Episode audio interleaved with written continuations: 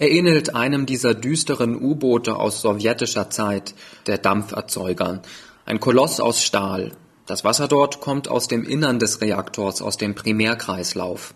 Es steht unter großem Druck und umströmt tausende Rohrbündel, um seine Wärme an das Wasser des zweiten Kreislaufs abzugeben. Damit werden dann die Turbinen der Stromgeneratoren angetrieben. Im Dampferzeuger berühren sich also die atomare und die konventionelle Sphäre des Kraftwerks, und damit keine Radioaktivität von der einen in die andere durchsickert, muss das Gerät regelmäßig kontrolliert werden. Eine Aufgabe, die gerne Leiharbeitern überlassen wird, wie viel Oll schreibt. Man bildet Teams von drei oder vier, um sich die Dosis aufzuteilen. Du gehst da rein, du hast ein paar Minuten, um zu tun, was du tun musst. Es ist eng, du tust es, du gehst raus, ein anderer löst dich ab. Technisch ist das kein Problem, aber bei der geringsten Komplikation wird dir heiß, weil der Zähler da auf deiner Brust verrückt spielt, das Dosimeter. Und darunter spielt es auch verrückt und die Atmung unter dem Helm gerät ins Stocken. So also fühlt es sich an, wenn Jan, der Ich-Erzähler, seine Arbeit macht. Es ist der Preis, den er dafür zahlt, dass er sein Diplom in Elektrotechnik nicht gemacht hat und dass es für einen Ungelernten in anderen Branchen schwieriger ist, unterzukommen. Die Autoindustrie zum Beispiel ist in Frankreich seit Jahren im Niedergang, die Atomwirtschaft dagegen boomt dort wie eh und je, schon von Staatswegen. Da ergibt es sich fast wie von selbst, dass Jan bei einer Zeitarbeitsfirma anheuert und in das Heer derer eintritt, die quer durchs Land ziehen, von Kraftwerk zu Kraftwerk, um bei der Revision zu helfen. Und die vor allem eins hoffen, bloß nicht verstrahlt zu werden. Von Einsatz zu Einsatz steigt die Müdigkeit und damit das Risiko, nicht wachsam genug zu sein und damit genau die Dosis zu viel abzubekommen, durch die man bis zur nächsten Saison aus dem Spiel ist. Das geringe Kapital an Millisievert sieht man dahinschmelzen wie Schnee in der Sonne.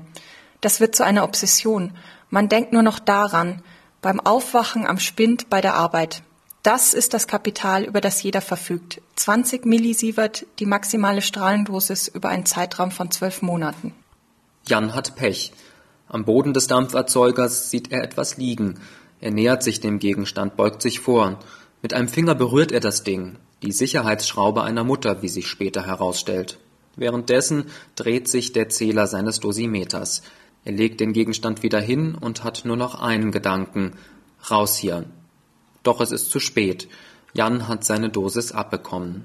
Ab dem Moment, als der Alarm ausgelöst wurde, hatte ich nichts anderes zu tun, als die anderen um mich herum gewähren zu lassen. Sie haben dafür zu sorgen, dass ich den Ablauf nicht behindere, die Instruktionen befolge, auf die Fragen antworte, die man mir stellt. Das Verlassen des Reaktorgebäudes unter medizinischer Aufsicht, das Dosimeter, das ich abgeben muss, weil andere in meiner Situation früher schon mal versucht waren, es verschwinden zu lassen. Erste Kontrollschleuse, zweite Kontrollschleuse, Dusche, Transfer in die Krankenstation.